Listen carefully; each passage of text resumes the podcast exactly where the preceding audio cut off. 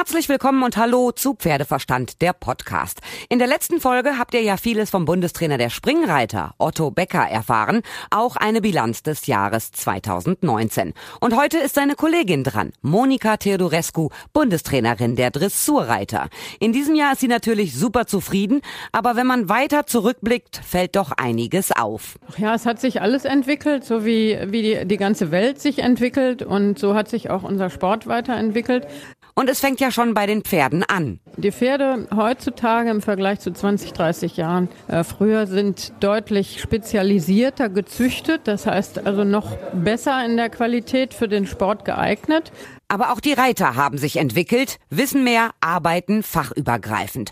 Und als Bundestrainerin hat Monika Teodorescu auch keinen leichten Job, denn sie ist echt viel unterwegs. Als Bundestrainer bin ich circa 200 Tage im Jahr nicht da, nicht zu Hause. Da zieht sie mit dem ein oder anderen Manager aus der Wirtschaft gleich. Aber wenn man so viel weg ist, dann muss das von der Familie auch mitgetragen werden. Und wenn sie dann mal zu Hause ist, dann sitzt sie auch gerne noch auf dem Pferd. Nein, ich kann jetzt nicht nur spazieren reiten, das kann ich nicht. Also ist auch da Arbeiten angesagt. Viel mehr erfahrt ihr jetzt, wenn ihr euch das ganze Gespräch mit Monika Tedorescu anhört. Los geht's!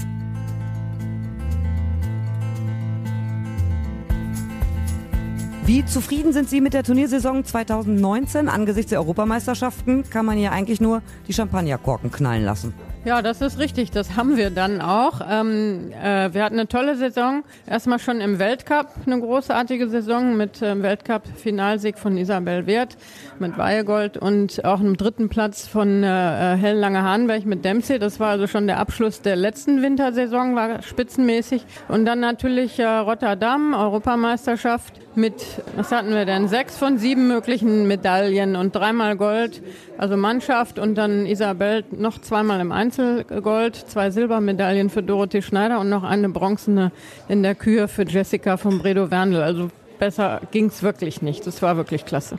Welchen Anteil haben Sie denn als Bundestrainerin? Isabel Wert ist natürlich auf Ihrer eigenen Anlage. Wie weit können Sie noch Einfluss nehmen auf die Reiter als Bundestrainerin? Also von denen hat jeder seine eigene Anlage oder seinen eigenen Betrieb, Reitbetrieb. Und äh, also ich besuche mit meinem Co-Trainer, wir besuchen also zusammen die Reiter vor den Turnieren und äh, wir haben, sehen uns eben auch ganz häufig auf den Turnieren und betreuen die Vorbereitung, jeweils immer auf die Prüfung, die dann stattfindet. Also die Medaillen erreiten sie schon selber, aber in der Vorbereitung und sagen wir mal in dieser Entwicklung des Ganzen, da sind wir schon ganz gut beteiligt. Sie sind selber ja dreifache Olympiasiegerin. Das erste Mal 1988 in Seoul. Ich habe damals als Kind vom Fernseher gesessen und habe mich gefreut. Ich fand das so super. Das war so mit einer der ersten Kontakte für mich mit dem Spitzensport und ich fand es super. Das heißt jetzt aber auch, die sind über 30 Jahre im Spitzensport unterwegs. Wie weit hat sich der Sport verändert? Ach ja, es hat sich alles entwickelt, so wie, wie die, die ganze Welt sich entwickelt und so hat sich auch unser Sport weiterentwickelt. Allerdings, ein Pferd bleibt immer noch ein Pferd. Also die Pferde heutzutage im Vergleich zu 20, 30 Jahren äh, früher sind deutlich spezialisierter gezüchtet, das heißt also noch besser in der Qualität für den Sport geeignet. Das macht es uns als Reiter und Ausbilder auch etwas leichter und insofern sind auch die Noten deutlich gestiegen. Allerdings haben wir uns als Reiter oder auch als Trainer und auch im Wissen über Pferde auch viel weiterentwickelt und auch das ganze Equipment und so weiter hat sich alles weiterentwickelt und das ist eigentlich genau wie in jeder anderen Sportart auch. Also man wird immer besser. Ähm, aber trotzdem äh, bleibt ein Pferd immer noch ein Pferd und wir sind da naturverbunden und das ist ein ganz großer Wert. Also ich kann mich daran erinnern, früher gab es mal, wenn man so 78 Prozentpunkte hatte, war man ganz weit vorne dabei.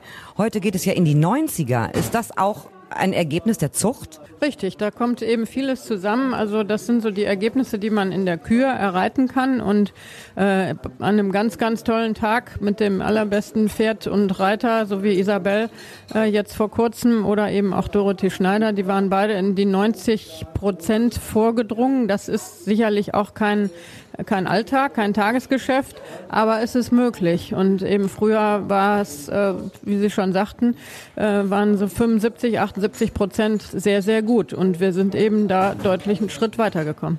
Sie haben das vor einigen Tagen auf einer Veranstaltung so schön erzählt, wie das gekommen ist, dass Sie Bundestrainerin geworden sind. Sie waren ja selber noch 2012, glaube ich, war es mit dabei als Ersatz in London bei den Olympischen Spielen und dann klingelte das Telefon. Ja gut, äh, ganz, ganz so war es nicht. Also 2012 war ich noch im Championatskader und als Reservist für London ausgewählt. Ich habe in Aachen noch was gewonnen. Aber die Entscheidung beziehungsweise die Gespräche, die haben lange vorher stattgefunden, dass ich also am Ende 2012 äh, in das Amt, also quasi vom Pferd runter und an die Seite, Seite des Dressurvierecks treten sollte. Die Entscheidung war schon vorher gefallen und äh, insofern war das eigentlich ein sehr schöner Abschluss für mich vom aktiven Sport. Was hat denn die Entscheidung da geliefert, dass Sie wirklich sagen, okay, dann reite ich selber keine Turniere mehr? Ist ja auch keine leichte Entscheidung. Also mir würde das schwer fallen. Das fiel mir auch nicht leicht. Das habe ich mir auch nicht leicht gemacht. Und äh, ich habe also lange mit meinem Mann zusammen äh, haben wir darüber nachgedacht. Es ist ja auch eine Entscheidung, die man auch gemeinsam fällen muss. Als äh, Trainer, als Bundestrainer bin ich circa 200 Tage im Jahr nicht da, nicht zu Hause. Das muss dann auch jemand mittragen, das ist auch ganz klar. Aber ich habe es für mich ehrlich gesagt als eine Weiterentwicklung meiner Reiterei gesehen. Ich habe noch 30 Jahre aktiven Sport gemacht und ganz oder Leistungssport von Juniorenklassen bis hin eben zu Olympiasiegen ähm, und habe überall geritten auf dieser Welt mit ganz viel Freude und auch recht gutem Erfolg. Und äh, von daher kann man auch sagen, danke, das war ein ganz großartiger Teil meines Lebens. Aber das Leben äh, geht auch weiter und ich kann auch gerne was zurückgeben oder ich möchte auch gerne was zurückgeben. Und das ist natürlich dieses Amt eine hohe Verantwortung. Unser Sport hat ein sehr hohes Ansehen äh, in unserem Land und auch international ganz besonders. Ähm, und man arbeitet immer in, sagen wir, in vier Jahresrhythmen, also immer von Olympischen Spielen zu Olympischen Spielen. Und das ist schon eine sehr hohe Verantwortung. Aber ich, ja, ich habe es angepackt. Und ähm, mein Mann hält mir auch den Rücken frei und oder beziehungsweise hält, hält mir da auch zur Stange, Gott sei Dank, äh, weil ich eben so viel unterwegs bin. Aber es ist auch sehr erfolgreich, muss man sagen, im Moment. Kann sich immer alles mal ändern. Aber ähm, ich, äh, ja, ich habe das auch als Chance für mich, als weiteren Schritt in meiner Entwicklung gesehen und das tue ich auch heute noch. Aber Sie sitzen ja trotzdem noch gerne mal auf dem Pferd. Sie haben Ihre Pferde am DOKR in Warendorf. Mit welchem Gefühl reiten Sie dann selber? So ganz ohne Leistungsdruck oder müssen es dann doch schon die hohen Lektionen sein?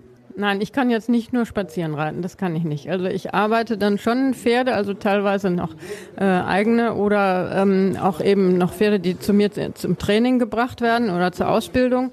Äh, und das mache ich mit großer Freude und natürlich auch äh, mit dem entsprechenden Einsatz. Also ich könnte jetzt nicht einfach nur durch die Wiese reiten. Das heißt aber, wenn Sie 200 Tage im Jahr unterwegs sind, müssen Sie ja zu Hause ein gutes Team haben, die sich in der Zeit dann um die Pferde kümmern. Das habe ich. Ich habe eine sehr gute Mitarbeiterin, eine Italienerin, die selbst auch sehr gut reitet und Turniere reitet und eben dann, es sind ja nicht so ganz viele Pferde am DOKR von mir noch, aber eben ein paar. Um die kümmert sie sich, wenn ich nicht da bin und reitet eben selber und kümmert sich auch um meine Hunde und das gehört alles dazu. Sie sind eigentlich Dolmetscherin. Sie sprechen Englisch, Spanisch, Französisch, Rumänisch. Habe ich was vergessen? Nicht ganz. Ähm, ich bin Übersetzerin, also Dolmetscher ist noch eine Stufe weiter. Für Französisch und Spanisch, da habe ich mal einen Abschluss oder ein Diplom gemacht. Äh, Englisch geht äh, ohne Probleme schon ganz, ganz lange und noch Italienisch geht noch ganz gut. Rumänisch habe ich nie gelernt, aus, aufgrund dessen, dass mein Vater, der ja gebürtig Rumäne war, damals gesagt hat, da fahren wir nie hin, das brauchst du nicht lernen. Ich bin aber in der Zwischenzeit in Rumänien gewesen. Mit so einem Sprachtalent, wer so viele Sprachen spricht, haben Sie nie darüber nachgedacht, das auch beruflich zu nutzen, also vielleicht einen anderen beruflichen Werdegang einzulegen als die Profisportkarriere? Nein, eigentlich nicht, aber ich nutze das sehr viel. Also ich bin viel auch im Ausland unterwegs und ich habe ganz lange ähm, ganz viel Lehrgänge und auch so eine Art Coaching in Frankreich gemacht. Ähm, und ich habe auch äh, Freunde beziehungsweise auch einen, äh, einen Reiter, den ich in Spanien unterstütze. Also ich, ich nutze das ganz viel. Ich habe auch in Italien Lehrgänge gegeben, in Spanien und ich war vor kurzem in Kanada. Also ich nutze die Sprachen schon, die sind für mich lebendig. Also war das nicht umsonst.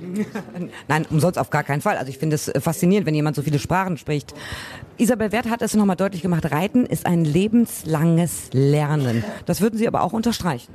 Absolut, absolut. Man hat immer wieder, sagen wir, andere Pferde oder neue Pferde oder ich, ich sehe auch jetzt natürlich noch viel mehr Pferde, die ich zwar nicht reite, aber mit denen ich mich beschäftige, auch mit den Reitern. Und äh, das sind immer wieder neue Erfahrungen und, äh, und was einen weiterbringt oder, oder dass man auch, sagen wir, vergleicht, wie haben wir das mit dem mal gemacht gemacht oder wie war das mit dem Pferd? Und wir tauschen uns, Isabel wird nicht, wir tauschen uns natürlich auch ganz viel darüber aus, weil wir schon auch eine sehr lange gemeinsame Zeit haben, wo man sich erinnert, was haben wir mit dem Pferd gemacht oder mit dem und da probieren wir mal so und so. Also das ist wirklich ein ein ewiges Lernen, das hört nicht auf. Und das ist aber auch die, die Herausforderung. Also es bleibt immer wieder spannend. Was würden Sie den jungen Menschen mit auf den Weg geben, die nicht unbedingt äh, turniermäßig richtig erfolgreich sein wollen, aber zumindest eine für sich zufriedenstellende Partnerschaft mit dem Pferd eingehen möchten? Ja, dass man äh, jeden Tag wieder ähm, sich aufs Neue auf sein Pferd einstellt, dass man sich, dass man in das Pferd hineinhorcht, dass man sich kümmert und das Pferd dankt es einem. Also Pferde kommunizieren natürlich auch mit uns und dafür muss man offen sein. Aber das ist ein riesiger Wert und ein ganz, äh, ganz großer Gewinn, das machen zu dürfen und sich darauf einzulassen. Also ich kann es wirklich auch jedem Jungen oder auch Älteren, wenn ganz egal. Äh, das ist einfach nur eine, eine wirklich eine Riesenbereicherung. Wunderbar. Vielen herzlichen Dank, Monika Tedorescu. Alles Gute für nächstes Jahr und natürlich auch für Tokio 2020. Dankeschön. Danke. Ich hoffe, euch hat gefallen, was ihr gehört habt. In etwa eineinhalb Wochen gibt es dann die nächste Folge. Dann hört ihr was von Ludger Bärbaum. Ihr könnt mir schreiben über pferdeverstand.podcastfabrik.de, über die Facebook-Seite oder über Instagram. Ich freue mich auf das nächste Mal, hoffe, dass ihr dann wieder dabei seid, wenn es heißt Pferdeverstand, der Podcast.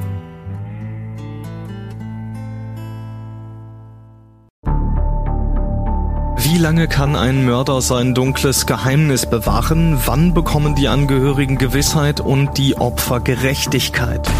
Jedes Jahr werden bei der Polizei rund 100.000 Menschen als vermisst gemeldet. Drei Prozent davon, also 3000 Menschen, bleiben länger als ein Jahr verschwunden. Einige werden nie wieder gesehen. Seit gut drei Jahren arbeitet die Polizei in NRW mit sogenannten Cold Case Units. Das sind Abteilungen, die wirklich nur damit beschäftigt sind, Mordfälle zu bearbeiten, die teilweise seit Jahrzehnten ungeklärt sind. Ich bin Mike Mattis, Radioredakteur und News Anchor und ich spreche mit Ermittlern über diese Fälle. In meinem Podcast Licht ins Dunkel, Cold Cases und ungeklärte Vermisstenfälle von hier beleuchten wir gemeinsam mit Profilern, Staatsanwälten und Mordermittlern Cold Cases und ungeklärte Vermisstenfälle aus ganz Deutschland. Immer in der Hoffnung, dass Angehörige endlich Gewissheit und die Opfer Gerechtigkeit bekommen. Licht ins Dunkel. Cold Cases und ungeklärte Vermisstenfälle von hier. Eine Produktion von Mike Mattis und der Podcastfabrik.